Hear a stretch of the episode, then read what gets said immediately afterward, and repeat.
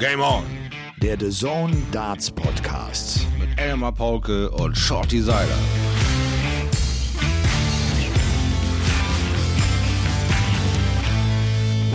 Ladies and Gentlemen, ihr habt die Weihnachtstage hoffentlich friedlich überstanden und äh, auch mit ein paar extra Kilos auf äh, den Rippen. Und äh, bitte kommt trotzdem mal ganz schnell runter vom Laufband und zieht euch die Jogging-Schuhe aus. Denn es ist Game-On-Tag und ihr könnt es euch ganz gemütlich machen. Ihr seid mittendrin in einer Elmer-Spezialfolge von Game On. Und das natürlich mit einem Special Guest. Es ist The Cube, René Adams, mit dem ich gestern äh, den 10. WM-Tag kommentiert habe. Es war unter anderem das Aus der letzten beiden Deutschen, Flo Hempel und Gabriel Clemens. Ladies and Gentlemen, es ist Folge Triple 18 Doppel 18 oder Triple 20 Doppel 15 oder Bullseye Tops. Es ist Folge Nummer 90 und das alles natürlich auch diesmal mit der freundlichsten Unterstützung der Kollegen von Sportbuzzer. Ich grüße dich, mein lieber René. Hallöchen Elmar und auch ein Hallo an euch da draußen. Ähm, gestern war schon eine intensive Session, ein intensiver Tag, den wir erlebt haben. Ne? Zum einen am Nachmittag Florian Hempel ausgeschieden gegen Raymond Smith. Da hatten wir dem Flo mehr zugetraut. Der war als leichter Favorit ins Match gegangen, aber hat am Ende sein Spiel nicht so zusammenbekommen, wie er es gerne geschafft hätte. Ja, wenn du die Nummer 5 der Welt aus dem Turnier rausnimmst, ähm, dann bist du natürlich wahrscheinlich sogar klarer Favorit gegen Raymond Smith. Aber man muss sagen, ähm, Florian hat wahrscheinlich gegen äh, Dimitri sein A-Game gespielt und gegen Raymond Smith eben äh, konnte er leider dort nicht anknüpfen. Und äh, Smith hat von Anfang an Vollgas gegeben, hat wirklich ähm, ja, konstant äh, sein, sein Scoring aufbauen können und dementsprechend äh, war Flo auch von Anfang an äh, unter sehr hohem Druck. Und äh, ja, der Abstand wurde immer größer. Das hat äh, Raymond Smith schon sehr, sehr gut gemacht. Flo Hempel spielt am Ende ein 88er Average, hat eine Doppelquote von rund 35 Prozent, wirft 380er. Ähm, es ist irgendwie so eine Partie, in der er gefühlt nie so richtig reingekommen ist und äh, in, in, die er irgendwie äh, nie den Zugriff hatte. Es ist ganz interessant, dass Raymond Smith der erste internationale Qualifikant im Achtelfinale seit 2015 ist. Das ist tatsächlich noch gar nicht so oft passiert. Man muss aber auch wirklich sagen, der Mann spielt gute Darts. Der hat es gut hinbekommen, von Anfang an ein hohes Niveau zu spielen, auch äh, Florian unter Druck zu setzen. Und das ist äh, natürlich auch genau der Plan gewesen, vielleicht so aus seiner Sicht. Ne? Man, man weiß das und hört das so oft, dass nach einem Sieg über einen der Top Guns, und das ist Dimitri van den Berg, man irgendwie dann schon so eine Art Ziel erreicht hat und das System ein bisschen runterfährt. Ist das wieder passiert, deiner Meinung nach, Herr Flo? Ja, man muss Gründe so für, dafür suchen. Ich gehe mal stark davon aus, dass äh, Flo sich selber auch äh, schon sehr äh, unter Druck gesetzt hat, weil er natürlich auch wusste, dass er der Favorit ist, auch wenn er das nach außen hin äh, nicht so verkauft hat. Aber ähm, den Sieg wollte er sich holen, weil er weiter auch deutsche Darts-Geschichte schreiben hätte können. Ähm, trotzdem kann man sagen, das war wirklich eine super WM von Flo und äh, allein schon, dass er dabei war. Er hat uns äh, verzaubert, hat äh, geile Darts gezeigt, aber eben in dem Spiel gestern ähm, äh, kam er nie so wirklich rein. Er hat nie sein äh, Powerscoring aufbauen können, das war mehr ein Kampf. Und äh, ich glaube, er war auch am Anfang sehr, sehr nervös, muss man auch sagen. Ja, einfach diese neue Situation, dass man auf einmal Favorit ist und mit Erwartungen auch umgehen muss, wahrscheinlich auch mit eigenen Erwartungen, das dann irgendwie gar nicht ganz erfüllen kann. Jetzt sind wir schon so mittendrin wieder im äh, WM-Talk sozusagen, äh, nachdem wir logischerweise auch die letzten Tage so viel schon über die Weltmeisterschaft geredet haben, weil wir sie kommentiert haben äh, für The Zone. Ähm, Weihnachtstage, gut überstanden. Wie sieht Weihnachten bei den Adams aus? Ja, also die Weihnachtstage habe ich äh, sehr gut überstanden. Wie sieht das bei uns aus? Wahrscheinlich wie bei vielen bei euch da draußen auch. Ähm, Heiligabend mit der Familie zusammensitzen, äh, gutes Essen, Bescherung, ähm, einfach einen netten Abend verbringen und dann ähm, war es am ersten und zweiten Weihnachtstag schon so, dass ich äh, mich wieder aufs Dartspielen konzentriert habe und trainiert habe. Weil du äh, Turnierchen gespielt hast, ne? Du hast ein Turnierchen gewonnen, äh, Ladies and Gentlemen. Es ist auch nicht einfach nur ein Turnier gespielt. Äh, äh aber mal ganz kurz die Nachfrage. Podcast ist ja auch so ein bisschen äh, Lebensgefühl. René Adams steht dann am Herd und kocht zusammen mit seiner Mutter äh, das, das Abendessen für die gesamte Familie oder, oder wie ist das? Nee, also beim Kochen halte ich mich raus. Ähm, ich kann das zwar, ich habe ja auch mal in der Küche gearbeitet, aber ähm, meine Schwiegermutter ist quasi gelernte Köchin und die hat uns verzaubert. Es gab einen schönen Braten mit äh, Söschen, Klöße und äh, Rotkohl, also so das Standardprogramm. Okay. Und du dann schön im Anzug und äh, alle, alle Picobello bei den Eidams dabei. Auch das hat natürlich große Tradition bei euch. Ja, das ist bei uns immer ein äh, bisschen abwechslungsreich. Also dieses Jahr war es eher ein bisschen leger. Ich hatte Jeanshose an und äh, ein Hemd. Ähm, es gibt auch Tage, wo man mal dann vielleicht ein bisschen feiner angezogen ist, aber ich habe auch schon äh, da mit Joggingbuchse gehockt und habe einfach den Abend genossen. Also da sind wir ganz entspannt. Ja, bei uns ist auch ganz entspannt.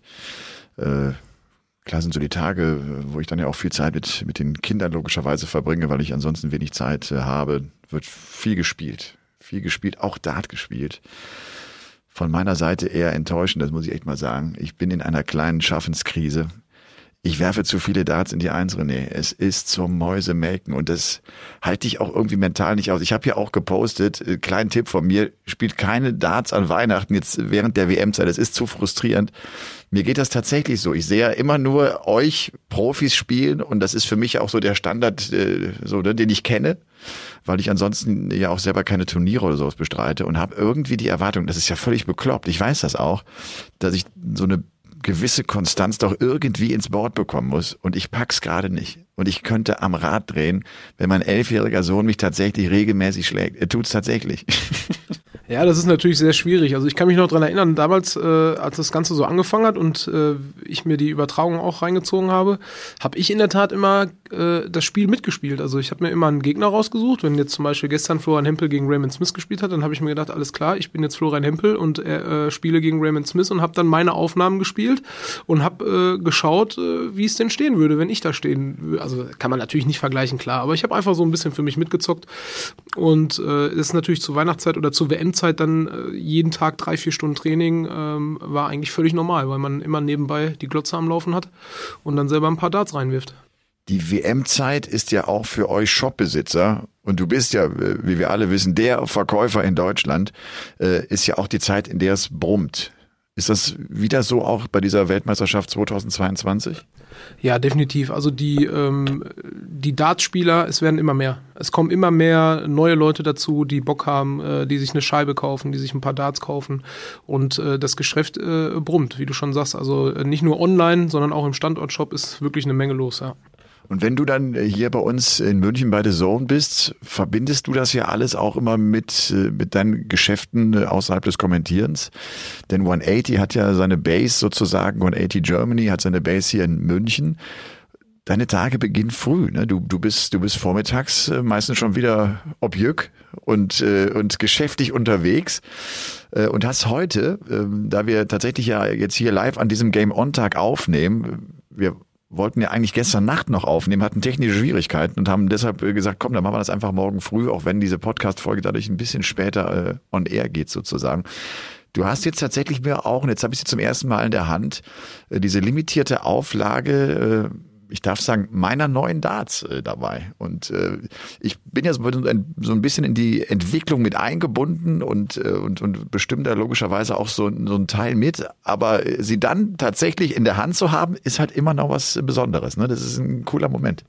Ja, das ist für dich sicherlich ein cooler Moment, aber auch für uns war es äh, wirklich eine Herausforderung, weil wir bis hierhin noch kein Limited äh, Edition Dart rausgebracht haben und ähm, es gab viele Schwierigkeiten oder, oder Hürden zu meistern, aber jetzt ist das Produkt da. Es ist ja auch schon ausverkauft, also es ist ein äh, voller Erfolg gewesen. Die Darts sehen echt sexy aus.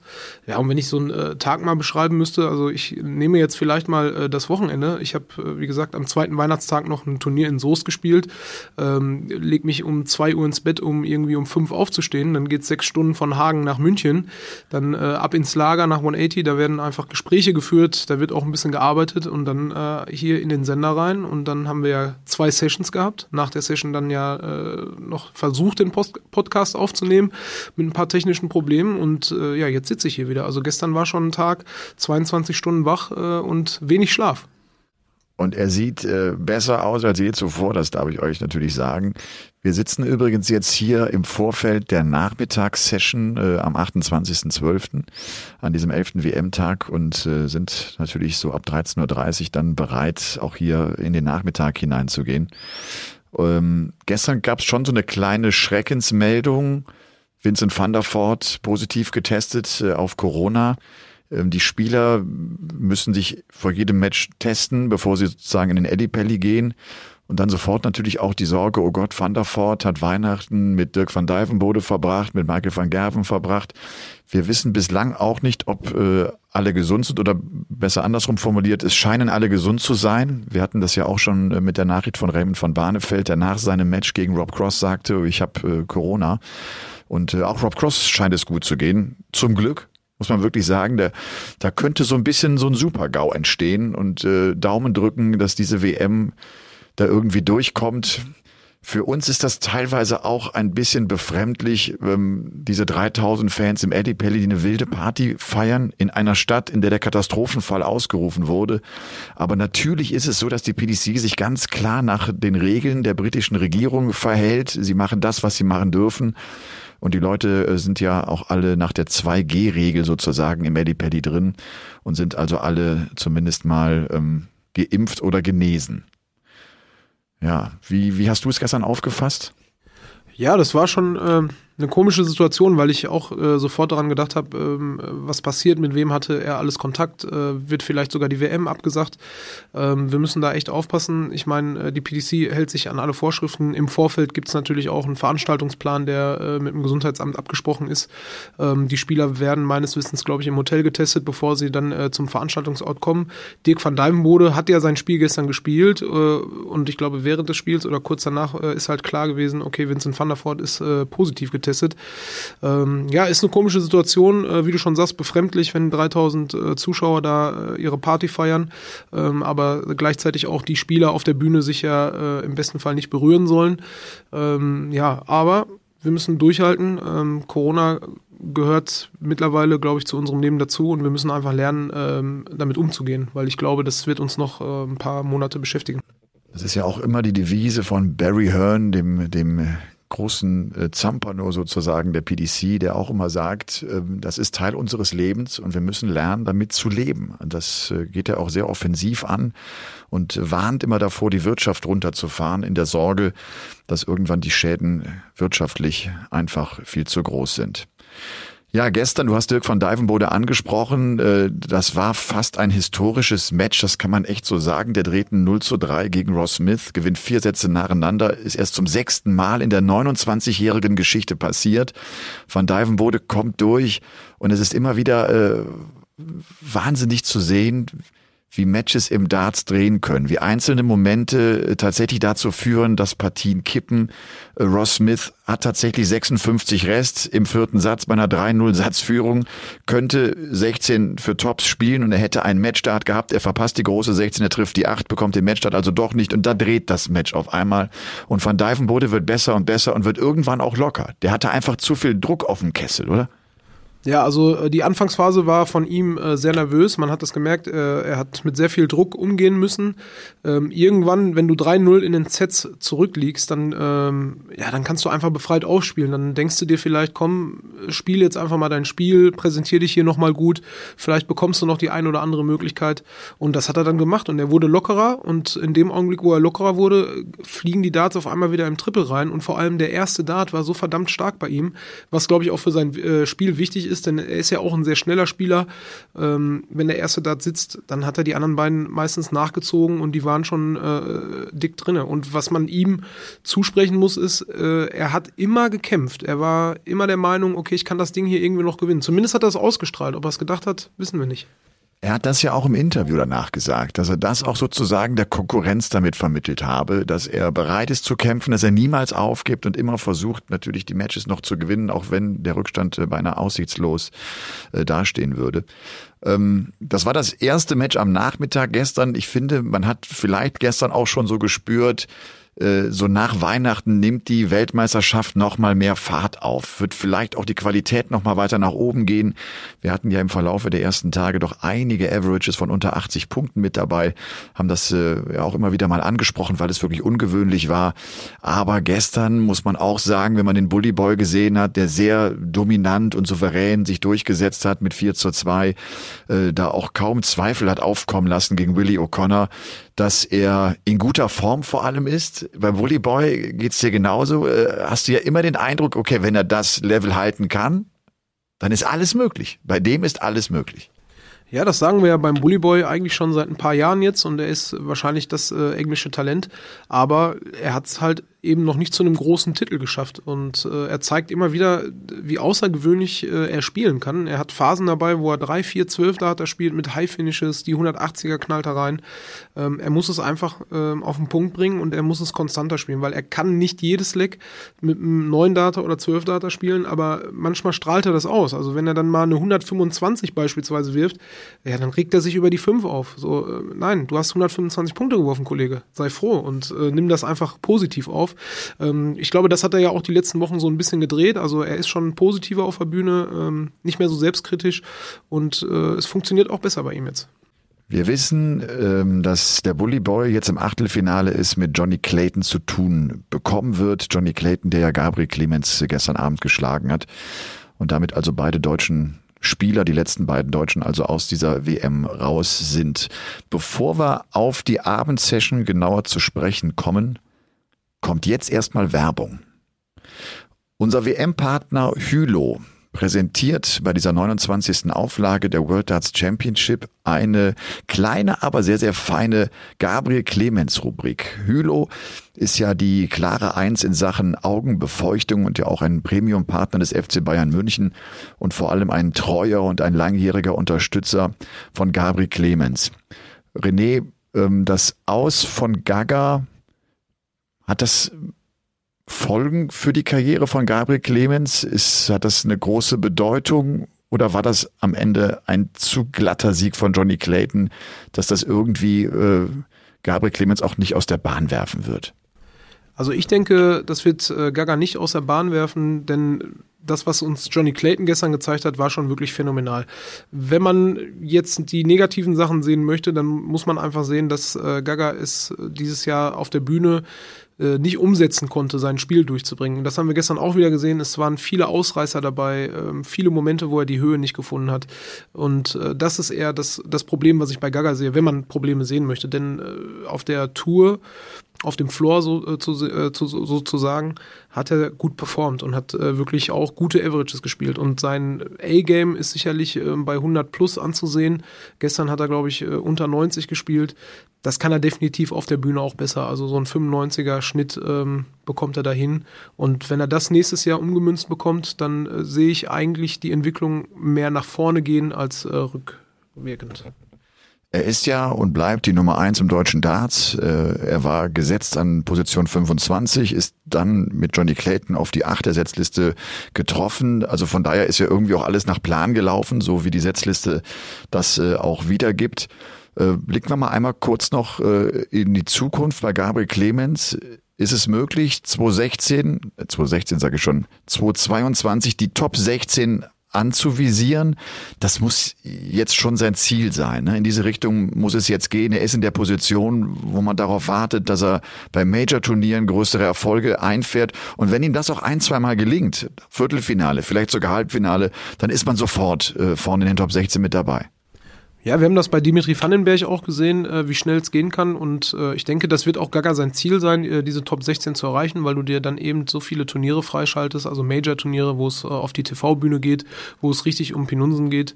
Und äh, ich sehe Gaga da. Also er hat auf jeden Fall das Zeug dazu, in den Top 16 in den nächsten ein, zwei Jahren zu kommen. Da muss man die Entwicklung abwarten, aber das Zeug dazu hat er.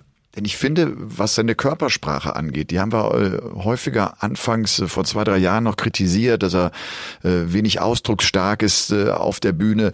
Das hat mir gestern eigentlich auch gut gefallen gegen Johnny Clayton. Also diese Momente, wo er kurz dachte, komm, jetzt greife ich an, jetzt habe ich gute Phasen im Match, da war er auch von der Körpersprache her da. Das ist eigentlich etwas, was er hat verbessern können. Nur er hatte einfach zu wenig gute Momente, um das auch dann wirklich zu zelebrieren. Ja, bei Gaga ist es so, ähm, ich kenne ihn ja schon ein bisschen länger, genau eben das war das Problem mit der Körpersprache. Ähm, das, daran arbeitet er, also er sieht auch genau, wo kann ich ansetzen, was kann ich noch verbessern, denn er ist ein phänomenaler Spieler. Er, das sind wahrscheinlich bei ihm kleine Nuancen, kleine äh, Zahnräder, die er verstellen muss und äh, angefangen mit der Körpersprache hat er jetzt schon äh, damit angefangen, das umzusetzen auch. Gabriel Clemens äh, muss jetzt und zusammen äh, mit seiner Freundin Lisa in Quarantäne, in 14-tägige Quarantäne. Wir werden äh, mit ihm natürlich dann auch nochmal Kontakt aufnehmen bei unserer nächsten Folge hier von Game On. Aber das soll es jetzt erstmal gewesen sein mit unserer Gaga-Rubrik präsentiert von Hylo. Das also, Ladies and Gentlemen, war Werbung. Vielleicht nochmal so ein paar Zahlen zu diesem Match von Gabriel Clemens und Johnny Clayton. Johnny Clayton spielt äh, ein 103er und ein 104er Average in seinen beiden Matches gegen Keen Barry und gegen Gaga. Der gewinnt gegen Gabriel Clemens sieben Legs mit 13 und weniger Darts. Er spielt fünf Legs mit der vierten Aufnahme, also mit maximal zwölf Darts. Er schafft es tatsächlich bislang bei der Weltmeisterschaft zu 70 Prozent die Legs mit 15 und weniger Darts zu gewinnen, also mit maximal fünf Aufnahmen zu spielen. Das ist schon eine unfassbare Qualität. Ja, Johnny Clayton hat uns das dieses Jahr schon äh, sehr häufig gezeigt, dass er auf dem Punkt genau da sein kann und äh, dass er auch Spiele aus dem Rückstand äh, gewinnen kann. Das, was er uns gestern gezeigt hat, war wirklich phänomenal. Also diese zwölf Data in Serie, die er gespielt hat, äh, was soll der Gegner da machen? Er muss einen Neuner spielen und oder eben als Vorleger selber einen Zwölfer. Ähm, mit dieser Leistung hat er auf jeden Fall der Konkurrenz bei dieser WM gezeigt, äh, mit ihm ist zu rechnen. Und ich muss ihn, glaube ich, noch ein bisschen weiter vorne in das Ranking reinpacken, wenn es darum geht, wer holt sich dieses Jahr den Titel. Die Auslosung ist hart für Clayton. Ne? Er hat also jetzt den Bully Boy. Er würde dann wahrscheinlich auf Gerben Price treffen und dann wäre es im Viertelfinale schon dieses große walisische Duell, was wir ja auch in diesem Jahr 2021 ein paar Mal hatten, unter anderem im Finale des äh, World Grand Prix. Und vielleicht noch so eine Statistik, äh, die interessant ist, was die Doppelquote betrifft. Clayton hat eine größere Konstanz auf äh, Checkouts mit drei Darts, also 99, 101 und drüber, als der Rest der Tour sozusagen beim normalen Checken von Lex. Der ist wahnsinnig gut, wenn es in die hohen äh, Finishes geht. Also der kombiniert sozusagen sein, sein hervorragendes Scoring dann auch noch meistens damit, äh, dass er, dass er diese hohen Finishes äh, ausräumt. Und damit ist er natürlich auch wirklich total unberechenbar für den Gegner. Du hast ja permanent Sorge, der ist schon wieder da und der wird sie wieder um die Ohren hauen. Und das macht auch was mit dem Gegner. Ne? Wenn du, wenn du diesen Druck verspürst und immer das Gefühl hast, der kann in jedem Moment eigentlich das Leck zumachen, äh, ist das äh, für einen selbst eigentlich ein katastrophaler Zustand. Ja, also er hat ein unglaubliches Powerscoring und äh, mit einem Dart kann er dann auch äh, dieses Powerscoring eben mit High Finishes verbinden. Aber wir haben gestern auch gesehen, wenn er dann mal eine 32 stehen hat und er hat drei Darts in der Hand, dann äh, sind die auch mal nicht aus. Also das ist natürlich eine Sache, die er noch ein bisschen verbessern muss, denn äh, diese Checkouts im Bereich, äh, ich sag jetzt mal 32 bis 99, wo du wirklich drei Darts in der Hand hast, die müssen am laufenden Band abgeräumt werden, wenn du Weltmeister werden willst. Und die Gegner werden nicht einfacher. Michael Smith hat sicherlich auch einen Anspruch auf den Titel und dann da war gegen seinen Kumpel, also wenn er das schaffen sollte, spielt er gegen seinen Kumpel Gervin Price, der auch ein super Match gezeigt hat gestern und äh, wir dürfen echt gespannt sein. Ich glaube, diese WM äh, bringt uns noch einige geile Spiele. Ich habe mir äh, heute Vormittag nochmal die Pressekonferenz so ein bisschen angehört von Johnny Clayton. Und er hat tatsächlich, äh, wenn ich das richtig weiß, zum allerersten Mal gesagt, ja, ich will die Nummer eins der Welt werden. Er sagt das immer mit so einer großen Zurückhaltung. Also er stellt sich nicht hin wie Michael van Gerven und sagt, ich werde die Eins der Welt, sondern äh, er hat den Traum, die Eins der Welt zu werden. Und wenn er jetzt vielleicht bei der WM ein gutes Turnier spielt, dann könnte sich dieser Traum tatsächlich verwirklichen. Aber er würde es sich zutrauen, der Weltranglisten Erste zu sein. Traust du ihm das auch zu? Ja, wenn man die letzten Jahre von ihm äh, beobachtet, dann hat er sich konstant verbessert. Und äh, wie du schon sagst, er war jetzt nie derjenige, der nach außen äh, gegangen ist und gesagt hat, ich bin der Beste, ich schlag euch alle, ich will die Nummer eins der Welt werden. Er war eigentlich zurückhaltend, ähm, hat ja bis vor ein paar Wochen äh, auch noch gearbeitet. Ich weiß nicht, ob er das jetzt mittlerweile ähm, ja, abgeschaltet hat, aber er hat ja noch nebenbei seinen äh, Job ausgeübt. Und dann äh, hast du natürlich auch so eine Lockerheit. Du weißt eben, äh, der finanzielle Background ist einfach geschaffen. Er hat es trotzdem gut kombinieren können äh, mit diesen ganzen vielen Turniertagen, die wir haben und auch das ganze Training, was dazugehört. Und wenn er jetzt äh, sich für sich selber auch den Anspruch äußert, also nicht nur dass er es für sich will, sondern auch für die Außenwelt das darstellt, dass er sagt, hey, ich will die Nummer eins werden und ich traue mir das zu, ja, dann äh, müssen die anderen aufpassen, weil ich glaube, das war so der letzte ähm, mentale Gedanke, der ihm gefehlt hat.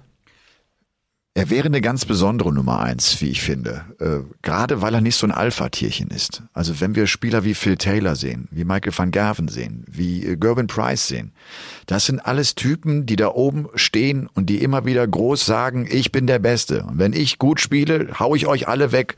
Und sie provozieren damit auch die Konkurrenz. Das würde Johnny Clayton irgendwie nie tun. Der, der macht's auf diesem Understatement-Weg, äh, und vielleicht sogar dann besser als alle anderen wäre interessant, finde ich, ne? dass in einem Mentalsport Darts, wo du da oben ganz alleine bist, wo es eigentlich darum geht, mit möglichst viel Selbstvertrauen zu stehen, dass du dann nach außen hin diesen Weg irgendwie einschlägst, wie Johnny Clayton das macht und das mit diesem Erfolg, mit dieser Konstanz. Ist das nur Fake, was er nach außen erzählt? Fühlt er das innerlich ganz anders? Wie nimmst du das wahr? Also das hab, darüber habe ich auch schon häufig nachgedacht, dass es vielleicht einfach äh, nur für die Außenwelt ist, dass er selber schon ähm, daran denkt und auch weiß, dass er der, der beste Spieler der Welt sein kann und äh, dass das nach außen einfach dieses Understatement ist, um sich selber auch so ein bisschen Druck zu nehmen. Also es, das kann schon äh, gut wahr sein, ja. Gerben Price gegen Kim Heibrechts, das war gestern Abend äh, das Monster-Match. Vielleicht das beste Match bislang auch bei der Weltmeisterschaft. Ich glaube gerade, was, was die Spannung betrifft, es ist äh, zum ersten Mal in das Deciding Leg gegangen, tatsächlich in das elfte Leg des Entscheidungssatzes und Gerben Price war am Ende da. Da war eine Menge los. Kim Heibrechts und Price sind emotional beide extrem steil gegangen. Sie haben teilweise Weltklasse gespielt. Äh, sie, sie kamen dann enorm unter Druck, äh, haben sich dann auch gegenseitig provoziert. Es war äh, Rumble-Bumble irgendwie da oben auf der Bühne. Hat großen Spaß gemacht. Ne? Das sind schon Matches, die, die haben eine unheimlich große Intensität. Ja, also mir macht das äh, sehr, sehr viel Spaß, wenn es auf der Bühne auch ein bisschen knistert. Ähm, die beiden waren sehr emotional unterwegs, äh, auf einem sehr fairen Level, muss ich sagen. Price hat gerade zu Beginn der Partie gezeigt, dass er immer in der Lage ist, eine Schippe draufzulegen. Also er hat sehr häufig mit einem Dart gecheckt, wo Kim Halbrechts äh, schon bereit war, eigentlich ihm das Leck abzunehmen. Das hat er äh, bis zum gewissen Punkt sehr, sehr gut im Match gemacht. Dann kam eine Phase gegen Ende hin, wo er auf einmal so drei, vier Lecks kaum Triple gespielt hat. Das war schon äh, bemerkenswert. Und Kim hat es halt auch immer wieder geschafft, den Druck äh, so hoch zu halten, auch mental hoch zu halten. Also er hat immer wieder gezeigt, okay, ich kann auch mal einen High-Finish wegnehmen. Ähm, ich bin vom Scoring her immer in der Lage, eine 180 zu werfen und dir richtig äh, Druck zu geben. Aber dann äh, am Ende hin war es einfach dann beide so ein bisschen am Straucheln. Aber dann ist äh, Price wieder da und macht es mit dem allerletzten Dart. Das hat er auch äh, im Interview jetzt nach dem Spiel gesagt, äh, in der Pressekonferenz, dass er sich darauf verlassen kann, dass er so das Gefühl auch hat, wenn es dann darauf ankommt, ist er da. Er sagte selbst irgendwie so, was wir im letzten Satz gespielt haben, war totaler Schrott. Wir haben es beide nicht mehr auf die Reihe bekommen. Dadurch sind die Averages auch runtergegangen. Price spielt am Ende eine 92, Kim Halbrecht 93,6. Sie werfen 1780er. Auch das äh, war ja zwischendurch wirklich spektakulär erstaunlich, dass Price auf einmal diese Krise hat. Das kennt man von ihm wirklich nur sehr, sehr selten, ne, dass der so ein bisschen einbricht. Zeigt es einfach, dass, dass man dranbleiben muss, dass man ihn permanent unter Druck setzen muss. Vielleicht ja auch durch die Art und Weise, wie Kim Heibrecht das gemacht hat mit, mit, mit seiner Emotion. Ja, ähm, Kim Heibrechts hat ihn vielleicht mit seinen eigenen Waffen geschlagen und äh, darauf hat er dann vielleicht reagiert. Die Fans spielen immer eine große Rolle bei den Spielen von Price, das haben wir gestern auch wieder gesehen. Die Fans haben sich eigentlich auf der Seite von Kim Heibrechts geschlagen, obwohl er ja genauso emotional äh, agiert hat. Ähm, das war auch schon bemerkenswert dann. Es gab ja dann auch die ein oder andere Kleinigkeit, äh, die dann da oben auf der Bühne passiert ist. Also Kim Halbrechts hat sich dann mal kurz beschwert, äh, dass äh, Price irgendwas gemacht hat. Auf der anderen Seite, aus meiner Sicht hat Kim Halbrechts fünf Sekunden vorher äh, genau dasselbe gemacht. Also ich glaube, Kim Halbrechts wollte da so die letzte Karte ziehen, um Price da mental irgendwie so ein bisschen rauszubringen. Am Ende haben sie sich die Hand gegeben. es war wirklich von vorne bis hinten ein tolles Spiel zu sehen und auch für beide, glaube ich, eine super Erfahrung. Price äh, sagt, dass das Halbrechts wusste, dass er diese Battle verlieren wird, weil er sie zuletzt immer verloren hat. Und er hatte so den Eindruck, dass das so sein, sein, sein letzter Trumpf war, die nochmal diesen Moment zu schaffen. Ne? Und wo ja auch plötzlich Kirk Bevins zu ihm geht. Da war ganz schön was los. Aber auch Kirk Bevins wohl gesagt hat, hey Kim, du hast es vor zwei Sekunden gerade selber gemacht. Ihr provoziert euch gegenseitig und das ist offenbar Teil des Spiels. Und äh, Heibrechts kriegt es auch dann am Ende nicht ganz zusammen, obwohl er auch bei 112 Punkten, glaube ich, Rest steht. Also auch verpasst Price diesen einen Dart, den er hat auf der Doppel 20, macht es vielleicht Kim Heibrechts. Und äh, das, das ist die große Fähigkeit der Topstars, dass sie das immer wieder hinbekommen. Ne? Und das war ja auch wirklich gerade in diesem Match bei Price. Wie oft hat er einen Dart in der Hand gehabt und hat oben die Doppel 20 getroffen? Das ist offenbar echt auch das Feld, das er wahrscheinlich brauchen wird und mit einer hohen Konstanz brauchen wird, um dann am Ende die Weltmeisterschaft zu gewinnen. Ich bin sehr gespannt, was jetzt, äh, wir sind ja heute, ab heute im unteren Tableau, was jetzt von den Top Guns, also Van Gerven, von, von Peter Wright kommen wird. Äh, ich glaube, da oben ist irgendwie jetzt klar, was Sache ist. Ne? Wenn wir, wenn wir Smith sehen, wenn wir Clayton sehen, wenn wir Price sehen, man, man ahnt, dass man nur mit dem absoluten A-Game durchkommen wird, um, um diese Jungs rauszuboxen. Ja, das A-Game werden wir äh, definitiv sehen müssen, um genau diese Top Guns rauszunehmen. Aber vergiss mir da den Wade nicht auf der Rechnung. Denn äh, der junge Mann ist ja mit einem 83er Schnitt dann jetzt auch im Achtelfinale gelandet. Aber trotzdem ist er natürlich immer in der Lage, äh, diese Top Guns zu ärgern, weil er hat ein unwahrscheinlich äh, gutes Timing und äh, Checkout-Quote passt bei ihm auch immer. Und das Scoring muss natürlich auch stimmen, gerade wenn er dann gegen die Johnny Claytons und äh, Gervin Price dieser Welt spielt. Ist das vielleicht ein Problem für Wade, dass der jetzt auch nur ein Match gespielt hat und eins gegen Mike Kövenhofen mit einem 84er Average? Also der hat jetzt wieder so eine lange Pause. Wir sagen immer schon, die WM fühlt sich an wie zwei Turniere. Gerade diese Pause über die Weihnachtstage ist teilweise enorm lang. Price hatte eine Pause von zwölf Tagen. Das ist wirklich wie ein zweites Turnier. Ähm, ist das ein Problem oder ist Wade einfach schon zu lange dabei, dass es äh, irgendwie eine Schwierigkeit für ihn bedeuten würde?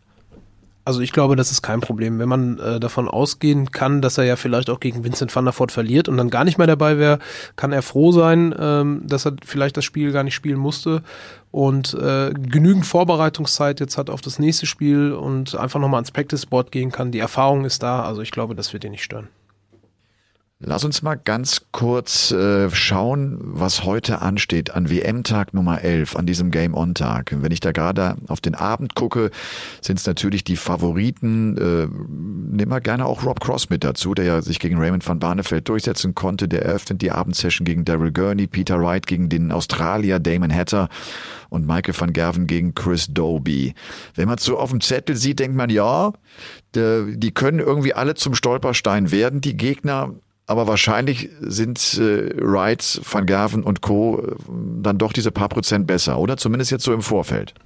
Ja, im Vorfeld auf jeden Fall. Ähm, ich glaube schon, dass Michael van Gerven sich auf jeden Fall durchsetzen wird.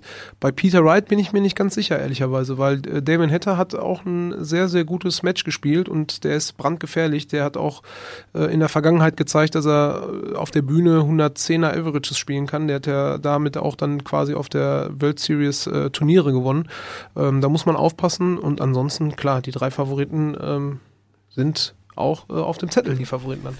Bei Peter Wright war ich ehrlich gesagt so ein bisschen überrascht, wie der das Match gegen Ryan Mickel angenommen hatte. Ryan Mickel, er hat uns im Interview später erzählt, den kenne ich seitdem der zwölf ist und er wusste, dass er durch den Sieg über Fabian Schmutzler auf jeden Fall die Tourcard auch behalten würde. Äh, könnte ja eigentlich auch so ein Moment sein, wo man sich dann freischwimmt und freispielt, ist nicht passiert. Und äh, Peter hatte so ein bisschen Mitleid sozusagen mit Ryan Mickel und dem war es völlig wurscht, wie er durchgekommen ist. Das spielte für ihn überhaupt keine Rolle. Jetzt glaube ich auch so mit, der, mit dem Hintergedanken, ich fahre jetzt erstmal nach Hause, jetzt wird Weihnachten gefeiert und der kommt jetzt wieder und, und hofft in Form zu sein. Ich finde das erstaunlich, dass man, also ich glaube mir persönlich oder wenn ich auch äh, in, in Sportarten wie Tennis schaue, tut es Sportlern immer gut, wenn sie von Anfang an eigentlich gefordert werden. Diese Matches, bei denen du einfach durchgehst, die, die dir selber auch, glaube ich, gar nicht zeigen, wie gut bist du eigentlich jetzt gerade in diesem Turnier, äh, die, die helfen nicht. Ne? Ich glaube, Price weiß gegen Richie Etthaus eng, jetzt dieses Ding äh, eng gewonnen. Der weiß, äh, auf, auf ihn ist Verlass. Er kann sich auf sich selbst verlassen, wenn es wichtig wird. Ja, und das ist eben das große Fragezeichen bei Peter Wright, ob das äh, ausreicht, was er bisher gezeigt hat. Ähm, ich weiß nicht, wie seine Feiertage waren, wie häufig er jetzt am Practice Board gestanden hat und da nochmal Gas gegeben hat, aber Damon Hatter ist auf jeden Fall nicht zu unterschätzen. Also das wird kein einfaches Spiel für ihn. Das ist dann vielleicht jetzt sein erster großer Test und dann muss er da sein. Der Nachmittag heute geht los mit Steve Lennon gegen Mervyn King. Ist deshalb ganz interessant, weil der Sieger dieses Matches es mit dem Sieger äh, Raymond Smith zu tun bekommt, der sich gegen Florian Hempel durchgesetzt hat. Sollte Raymond Smith auch noch das Achtelfinale gewinnen, also entweder gegen Mervyn King oder gegen Steve Lennon, dann wäre er in den Top 64. Max Hopp würde seine Tourcard verlieren. Mein lieber Scholli, wir reden jetzt irgendwie die ganze WM über diese Situation in, in der Weltrangliste und ich hatte eigentlich den Eindruck, war mir irgendwann sicher, okay, Max bleibt drin auf 63 oder 64 und jetzt kommt tatsächlich vielleicht noch Raymond Smith um die Ecke und holt sich diese Tourcard. Das gibt's doch gar nicht. Ja, ich war eigentlich auch mit dem Spiel, das äh, Rusty Jake verloren hat, äh, war ich mir auch ziemlich sicher, dass äh, Max Hopp die Tourkarte behalten wird.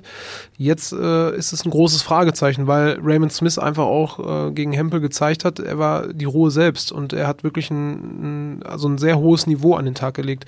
Und Steve Lenn und Mervyn King sind natürlich beides Top-Leute, aber ich sehe Smith schon in der Lage, einen von den beiden noch äh, wegzunehmen. Und das wäre natürlich der Super-GAU, wenn Max Hopp die Tourcard verlieren würde. Also nicht gut für Darts Deutschland. Max Hopp wird ja auch ähm, die letzten Tage der Weltmeisterschaft hier bei uns bei The Zone äh, mit äh, kommentieren. Ja, frag mich auch irgendwie, wenn das passieren sollte, was, was macht das mit Max? Ähm, er, der jetzt sportlich nicht gut unterwegs war das letzte halbe Jahr, der wenig gewonnen hat und der natürlich auch dann weiß, Qualifying School ist echt ein Brett. Ne? Das, da gehst du ja nicht einfach durch.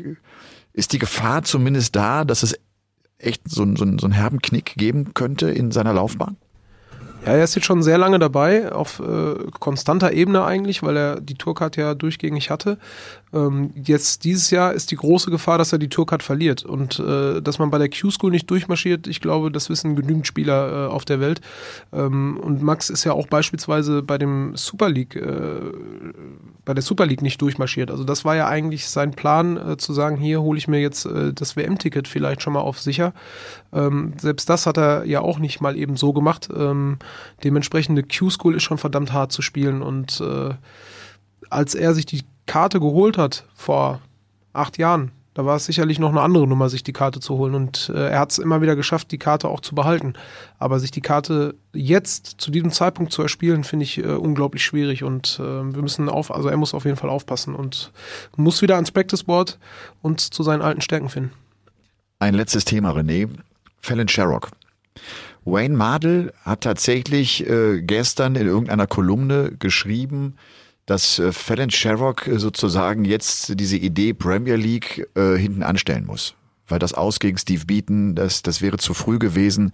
Äh, hätte sie ihn vielleicht geschlagen, wäre das vielleicht noch ein Thema gewesen. Und außerdem überlegt wohl Fallon Sherrock und auch ihr Management, soll sie jetzt Qualifying School spielen oder nicht. Also spielt sie die, die große Tour man sieht vielleicht an Lisa Ashton, dass es schwierig ist für Lisa, die ja auch jetzt bei dieser WM irgendwie dann doch das alles nicht zeigen konnte, was sie auf der Pro Tour mal gezeigt hat. Oder spielt Fallon Sherrock einfach die Women's Series und versucht sich auch darüber dann halt für die großen Turniere zu qualifizieren. Da ist ja der Grand Slam of Darts und auch die Weltmeisterschaft äh, immer wieder ein Thema. Es ist deshalb eine irre Geschichte, wie ich finde, weil Wayne Mardell übrigens derjenige war, der plötzlich beim Grand Slam of Darts um die Ecke kam und sagte, ich finde, Fallon Sherrock sollte in die Premier League. Das ist die größte Darts-Show, die wir haben, da muss die beste Frau der Welt auch mit rein. Und jetzt äh, sagt er so nach dem Motto, äh, das war doch eure Idee. Äh, äh, bin mir nicht sicher, ob das, ob das wirklich aufgeht. Das ist schon, äh, das ist nicht zurückrudern, das ist, das ist irgendwas viel, viel Schlimmeres. Ja, das ist äh, eine richtige Rolle rückwärts eigentlich. Ähm, wir hatten uns ja auch darüber unterhalten, ob Fallon Sherrock in die Premier League gehört oder nicht. Also meiner Meinung nach, wenn sie keine Tourcard hat, gehört sie auch nicht in die Premier League. Natürlich ist es ein Einladungsturnier und äh, sie hat uns häufig dieses Jahr gezeigt, dass sie auf den großen Bühnen auch äh, bestehen kann. Sie ist ein kleiner oder ein sehr, sehr großer Superstar in der Szene, weil die PDC sie natürlich auch da in dieses Licht äh, haben möchte, weil sie die da reinstellt. Deswegen wird sie für Turniere eingeladen. Ähm, auch die Berichterstattung von den Kollegen sind natürlich immer phänomenal, wenn es äh, um Fällen Sherlock geht. Ähm, Lisa Ashton hat aber die Tourcard, das heißt also, sie hat sich bei der Qualifying School durchgesetzt und das ist eben genau das Schwierige. Und wenn jetzt das Management überlegt, äh, zu sagen, ja, spiele ich die WIM Series oder eben äh, die Q School, es äh, kann es aus meiner Sicht eigentlich nur die Q-School bedeuten. Denn wenn sie auf diese großen Bühnen spielen möchte und das nicht nur als Qualifikant quasi, weil äh, wenn sie zur WM kommt als äh, Frau durch die Women's Series, dann ist sie ja eine Qualifikantin. Ähm, sie sollte versuchen, sich die Tourcard zu holen und dann äh, die große äh, Tour spielen und darüber dann versuchen, äh, ihre Leistung abzurufen und sich zu qualifizieren. Ja, und vor allem, wenn sie wirklich so gut ist, dann schafft sie das ja auch dann muss sie halt auch diesen Prüfstein meistern und muss sich durch die Qualifying School spielen. So schwierig das dann noch sein wird, Anfang, Mitte Januar. Ladies and Gentlemen, das war's schon mit Folge Nummer 90 hier bei uns bei Game On. René, vielen, vielen Dank. Das hat, das hat Spaß gemacht. Das ist äh, anders quatschen, als wir das natürlich im Kommentar tun, ne, im, äh, wenn, wenn wir für The Zone äh, die Übertragung hier versuchen zu meistern. Aber ich hoffe, es hat auch dir so ein bisschen Freude bereitet. Ja, ich bin ja ähm, selber ein großer Fan äh, von dem Podcast. Ich habe, glaube ich, äh, mehr als 85 Folgen geguckt. Also nicht jede, aber ich bin äh, fleißig dabei. Äh, mir hat sehr viel Spaß gemacht. Ich war auch ein bisschen aufgeregt und nervös, weil es ist eben ein anderer Quatsch. Und äh, also nicht Quatsch, sondern Talk. Na, ihr wisst schon, was ich meine. Äh, dementsprechend, ja, es hat mir sehr viel Spaß gemacht und ich freue mich, wenn ich nochmal dabei sein darf. Ladies and Gentlemen, das war's von Game On. Habt noch eine wunderbare Weltmeisterschaft. Wir hören uns natürlich auch über diesen Podcast noch äh, während der WM. Aber lasst uns äh, diese Party im Eli Pelli weiter feiern und zelebrieren. Schöne Woche euch. Macht's gut. Ciao. Macht's gut. Ciao, ciao. Game On! Dies war eine Produktion der Podcast-Bande.